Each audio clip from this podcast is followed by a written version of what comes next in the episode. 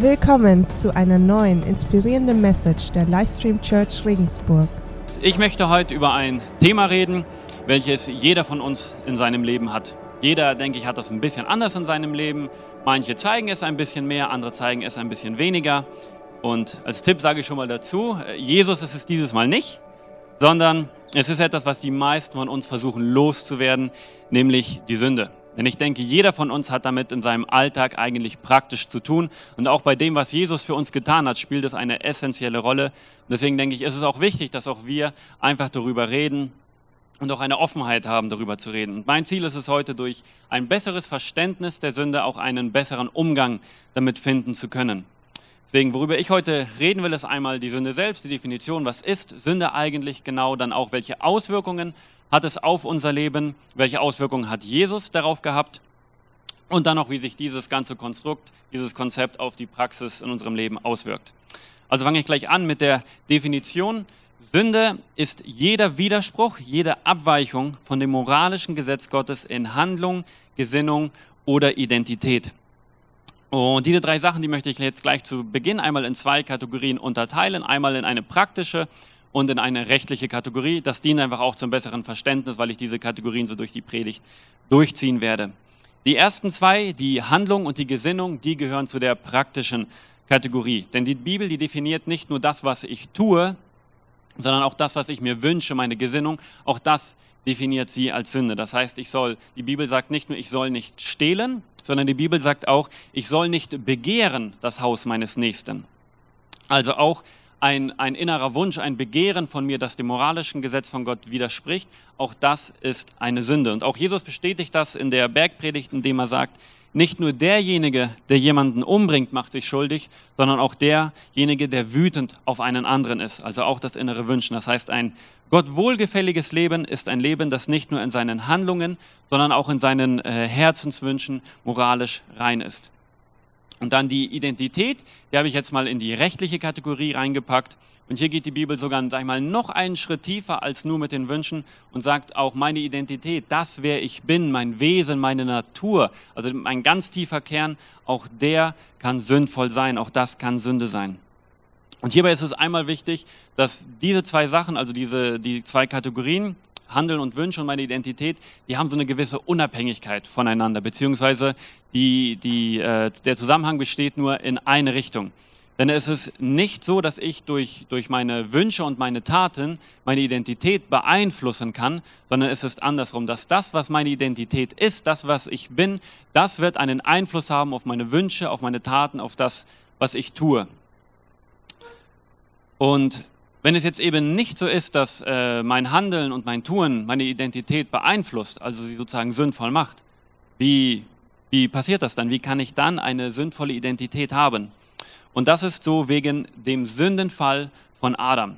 Und deswegen möchte ich einmal mit euch zusammen diese Geschichte anschauen. Da hat Gott sozusagen an, im Beginn der Schöpfung Adam und Eva in den Garten gesetzt und ihnen eine Regel gegeben, sie sollen nicht vom Baum der Erkenntnis essen.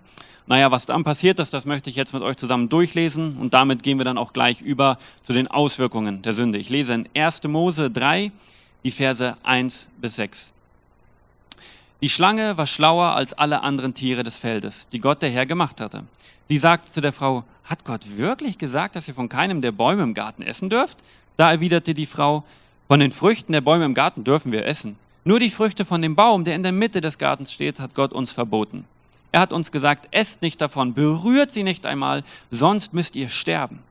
Die Schlange entgegnete der Frau, ihr werdet ganz bestimmt nicht sterben. Denn Gott weiß, sobald ihr davon esst, gehen euch die Augen auf. Ihr werdet wie Gott sein und wissen, äh, was gut und böse ist. Da sah die Frau, dass dieser Baum zum Essen einlud. Er war eine Augenweide und verlockend, weil er Klugheit versprach.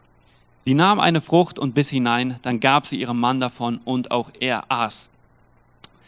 Was hier passiert ist, die Schlange ist zu Eva gekommen und hat ihr das richtig verlockend gemacht, diese Frucht zu essen. Ach, als ob ihr nicht davon essen dürft. Das ist doch eine richtig geile Sache, wenn ihr davon esst. Dann werdet ihr klug sein, ihr werdet sein wie Gott, als ob da schlimme Sachen passieren. Hey, überlegt doch mal. Das ist doch, ist doch richtig gut, von dieser Frucht zu essen, bis, die, bis Eva das angefangen hat, auch zu glauben und selbst da, oh, sieht ja geil aus, das ist ja lecker das, das lädt ja richtig ein. Nur das, das Problem an dieser Sache war ist, das war eben gelogen. Denn was ist stattdessen passiert? Anstatt dass gute Dinge passiert sind, sind Adam und Eva gestorben. Nicht sofort, aber sie sind gestorben. Geistlich sind sie sofort gestorben, aber das gehört eben zu der rechtlichen Kategorie, da komme ich gleich drauf. Denn die Bibel sagt, der Lohn der Sünde ist der Tod. Deswegen fand ich das auch gerade so schön, was Johannes auch gesagt hat. Deswegen musste auch im Alten Testament wurde eben mit Blut bezahlt, weil in diesem Blut ist das Leben und der Lohn der Sünde ist eben der Tod. Das heißt, dieses Leben musste bezahlt werden. Das hat man damals eben nach Hebräer erklärt das nochmal so stellvertretend, so eine halbe Lösung mit dem Tierblut gehabt. Aber eben durch diesen Sündenfall, durch das, was Adam und Eva dort getan haben, ist der Tod in diese Welt gekommen. Dadurch hat sich eben die Identität, bei Adam und Eva war es jetzt einmal so, für uns nicht mehr so, aber bei ihnen ist durch diese Handlung die Identität der gesamten Schöpfung, von ihnen selbst, aber dadurch auch für uns und für die Schöpfung, ist sündvoll geworden und hat dadurch zum Verfall geführt. Und das ist auch, was wir jetzt eben tagtäglich um uns herum sehen, was wir erleben, was auch die Wissenschaft oder die Physik ja sieht. Unsere Erde, die geht so langsam, eigentlich Stück für Stück, auch langsam, aber sie geht dem Ende hinzu. Auch das ganze Universum geht eigentlich so in die der, der Auflösung entgegen. Und auch wir, je älter wir werden, desto kaputter werden wir, desto zerbrechlicher werden wir. Wir merken, die Sachen, die funktionieren nicht mehr so gut und wir steuern eben auf diesen Tod zu. Und das ist die Auswirkung der Sünde. Denn Sünde ist eben einfach zerstörerisch und führt letztendlich zum Tod von allem, was unter ihrem Einfluss steht. Und deswegen ist es auch so, dass es eigentlich irrational für uns wäre, die Sünde zu tun. Es macht einfach keinen Sinn zu sündigen, weil es zerstörerisch ist, weil es mir einfach schaden wird. Jetzt ist es aber so, dass der Teufel die ganze Zeit wie bei Adam und Eva daran arbeitet, uns anzulügen und anzuschmieren und zu sagen, ach, so schlimm ist das doch gar nicht, als ob dir das schadet. Das tut dir ja eigentlich richtig gut. Und deswegen haben ja auch Adam und Eva dann sich am Ende doch dazu entschieden, von dieser Frucht zu essen, weil sie davon überzeugt waren, dass eigentlich, dass es ja gut ist. Wenn wir uns das jetzt durchlesen, dann denkt man, äh, das ist ja so dumm, ey, wieso haben die das gemacht? Aber das Problem daran ist eben, dass es diese Lügen des Teufels waren, die sie beeinflusst haben und denen sie Glauben geschenkt haben. Und dann haben wir eben gesehen, was eigentlich passiert ist. Sie sind gestorben und sie mussten von Gott getrennt werden. Denn das ist auch diese, in dieser rechtlichen Kategorie ist eben auch etwas passiert. Sie sind geistlich gestorben und ihre Identität hat sich geändert und ist sündvoll ge geworden und sie mussten von Gott getrennt werden, weil Gott ist heilig und kann mit Sünde nicht in Kontakt kommen. Das heißt, sie konnte nicht mehr uneingeschränkt mit Gott in Beziehung treten, nicht mehr uneingeschränkt mit ihm in Kontakt kommen. Da kann man sich zum Beispiel an viele Geschichten aus dem Alten Testament denken. Gerade ich denke mit der Bundeslade zeigt das recht anschaulich. Da muss man immer ein extrem aufwendiges Ritual vollziehen, damit man da hinkommen konnte oder die auch anfassen durfte. Aber wenn die da mal transportiert wurde und jemand ist da außersehen hingekommen oder hat die angefasst und hat sich nicht vorbereitet, der ist einfach tot umgefallen, weil er eben sündvoll war und nicht mit Gott in Kontakt kommen durfte. Es hat gleich zum Tod geführt. Und durch diese Trennung von Gott ist eben also keine Beziehung mehr, keine Gemeinschaft mehr mit ihm möglich. Und die Bibel sagt auch, dass die Freundschaft mit der Sünde ist eben Feindschaft gegen Gott.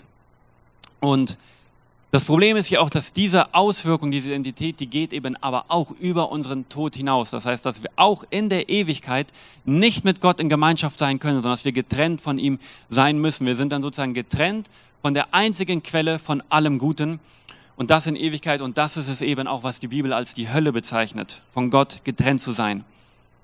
Und eine weitere Auswirkung von, dieser, von diesem Wandel, dieser Identität, dass sie jetzt eben sündvoll geworden ist durch Adam, ist auch, dass wir, wie ich vorhin gesagt habe, dass diese Identität meine Wünsche und mein Handeln beeinflusst. Das heißt, ich habe gar nicht mehr die Wahl, nicht sündigen zu können, sondern durch meine Identität bin ich dazu getrieben, gezwungen, dass ich eigentlich sündigen muss. Ich bin sozusagen durch diese Identität ein Sklave der Sünde geworden, durch das, was eben bei Adam passiert ist, durch diesen Sündenfall. Das heißt, wir befinden uns hier eigentlich in einer ziemlich blöden Dilemmasituation. Durch Adam ist sozusagen die ganze Schöpfung, hat die Identität sündvoll bekommen. Und auch dadurch ist es auch bei uns so, dass wir sündvolle Wünsche und Taten haben. Das heißt, ich kann nicht zu Gott kommen, zu der einzigen Quelle alles Gutem. Und ich bin sozusagen dazu gezwungen, Sachen zu tun, die sich zerstörerisch in meinem Leben auswirken werden. Naja, wie lösen wir das jetzt? Und sag ich mal, der, der, der menschliche, intuitive Ansatz wäre, naja, ich, ich tue es halt ja einfach nicht mehr. Aber das habe ich ja schon erklärt, das funktioniert eben leider nicht. Ich kann nicht einfach damit ein aufhören und ich kann eben auch nicht durch meine Taten meine Identität einfach wieder heilig machen. Denn, wie vorhin schon gesagt, der, der Lohn der Sünde, der ist der Tod. Das heißt, die, die einzige Möglichkeit, das zu bezahlen, ist, indem ich diese Konsequenzen eben ertragen muss. Es gibt da keinen anderen Weg drumherum. Und Dafür hat uns schönerweise aber Gott auch eine Lösung geschaffen, nämlich Jesus Christus. Und dafür lese ich einmal Johannes 3,16.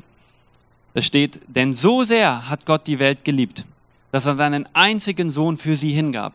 Jeder, der an ihn glaubt, soll nicht verloren gehen, sondern das ewige Leben haben. Gott hat also durch seinen eigenen Sohn eine Lösung für uns geschaffen und das hat er freiwillig gemacht. Denn wegen unserer Identität hätte er rechtlich, hätte er das Recht dazu gehabt, uns sozusagen sterben zu lassen und von ihm getrennt zu lassen. Er musste das nicht tun, weil eben der Lohn der Sünde der Tod ist. Aber dieser Vers, der hört da eben nicht auf, sondern der geht da noch weiter. Und das ist das Schöne, denn da sagt er noch, aber die Gnade, die Gott uns gewährt, ist das ewige Leben. Sondern aus seiner Gnade, weil er uns einfach lieb hat, hat er sich freiwillig dazu entschieden, Jesus zu uns zu schicken. Das heißt, Jesus ist, äh, da ist Gott selbst Mensch geworden, auf diese Erde gekommen und hier ist noch das Wichtige, er ist durch den Heiligen Geist geboren worden. Das heißt, er ist nicht wie wir durch Adam in Sünde geboren worden, sondern durch den Heiligen Geist ist er sozusagen in, in Heiligkeit geboren worden und hat auch durch seine Tat und seine Handeln nur heilig gelebt und das hat es ihm ermöglicht, sozusagen am Kreuz zu sterben und zwar stellvertretend jetzt für unsere Sünde und das, was auch Johannes vorhin sagte, das war dieses letzte Mal, dieses Vollkommene, was Jesus gemacht hat, hat er mit seinem Leben für uns bezahlt, sodass wir diesen Tod nicht mehr bezahlen müssen. Und dann ist er eben gestorben, aber weil er eben heilig gewesen ist und keine Schuld hatte, hatte der Tod kein Anrecht an ihm und er ist wieder auferstanden, auch als Beweis und Zeugnis für uns, dass auch wir auferstehen werden und danach auffahren und mit Gott Gemeinschaft haben können. Und das ist auch, was Jesus für uns gemacht hat. Er hat unsere Identität jetzt eben verändert, so dass wir das nicht durch unsere Taten und durch unser Tun, wir müssen das nicht machen, sondern er hat das unabhängig von unseren Taten für uns gemacht, dass wir heilig sind und es uns dadurch ermöglicht, dass wir zu Gott kommen können, in seine Gegenwart kommen können. So wie auch Chrissy vorhin im, im Lobpreis gesagt hat, wenn wir das Gefühl haben, hey, irgendwas hält uns auf, wir brauchen uns von nichts mehr aufhalten lassen und ich kann meine Sünde nehmen, die am Kreuz ablegen und weitergehen in Gottes Gegenwart zu dieser Quelle von allem Guten. Und dazu hat uns Jesus befähigt.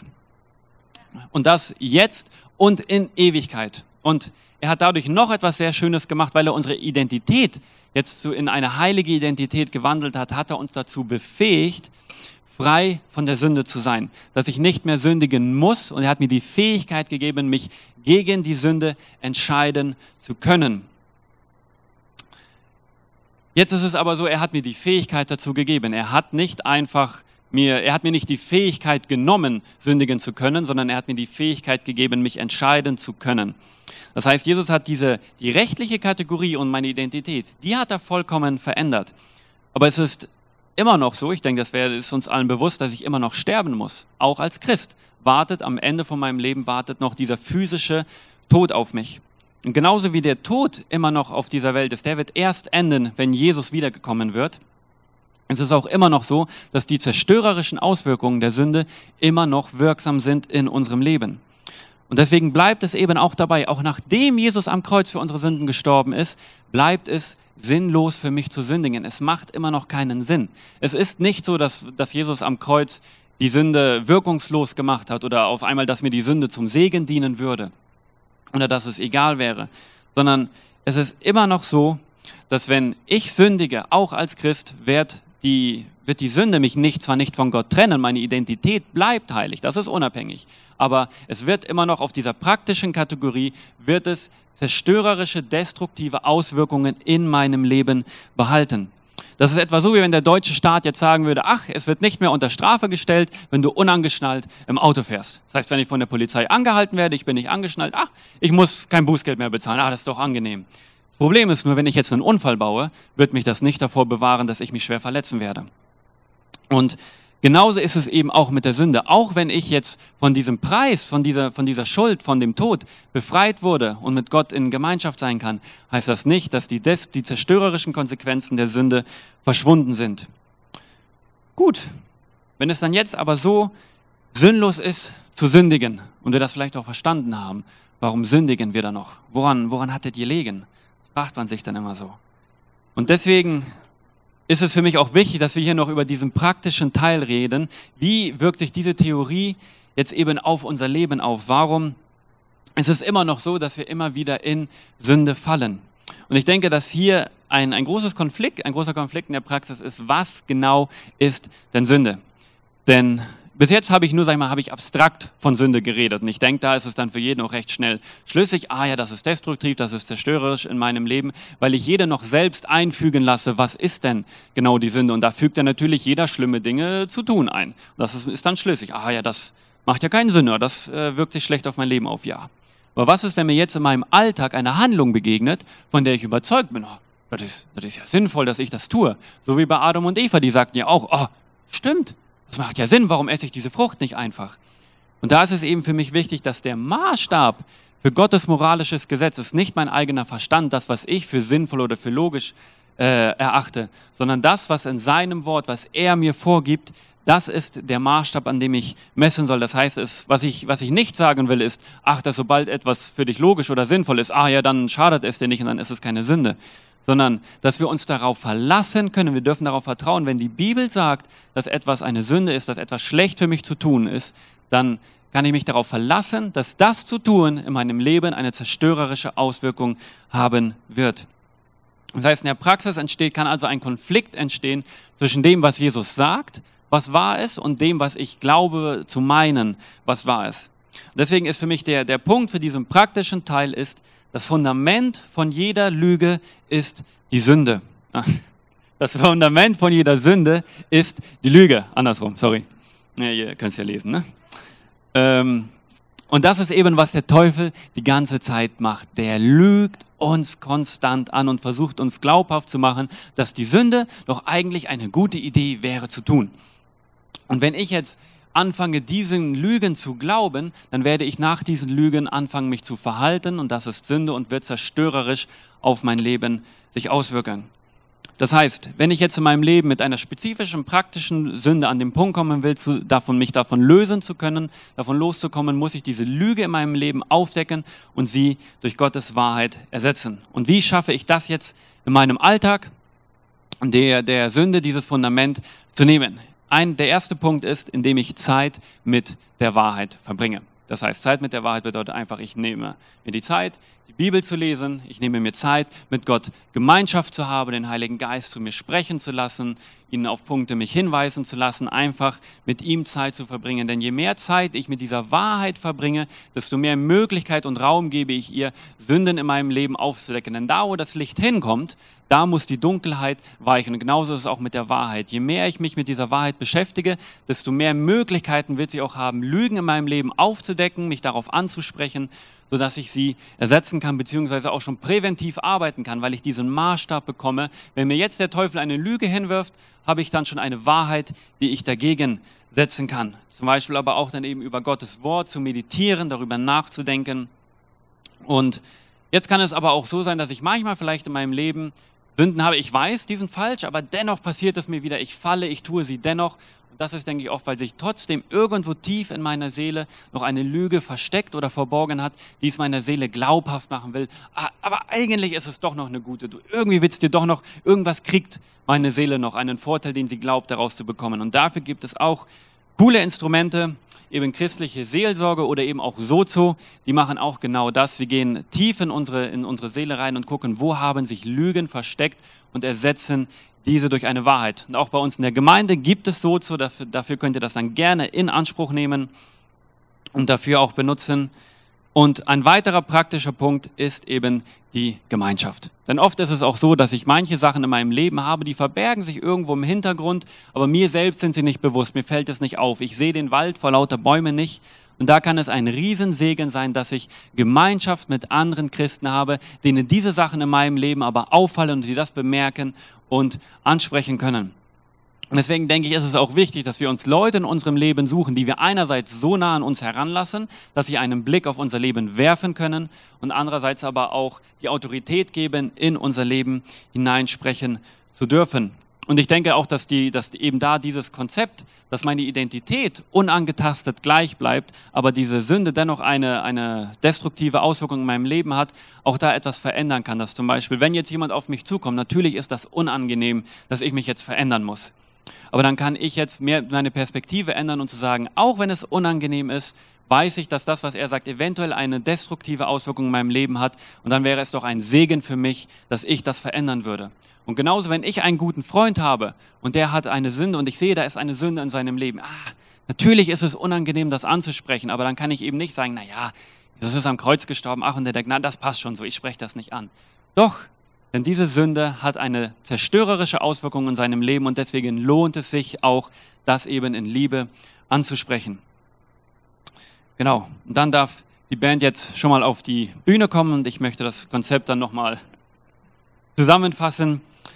Sünde ist jedes Verhalten, Gesinnung oder Identität, das von Gottes moralischem Gesetz abweicht. Deswegen macht es auch keinen Sinn zu sündigen, weil es eine zerstörerische Auswirkung in meinem Leben haben wird aber wir können wegen unserer Identität nicht damit aufhören. Und deswegen hat Jesus das auch aus Liebe zu uns, für uns gelöst und den Preis vom Tod für uns bezahlt. Und dadurch habe ich eine neue Identität, die mich befähigt, nicht mehr zu sündigen. Und in der Praxis schaffen wir das eben, diese Lügen zu ersetzen, indem wir uns mit der Wahrheit auseinandersetzen und damit beschäftigen und Zeit mit anderen Christen in Gemeinschaft verbringen. Amen.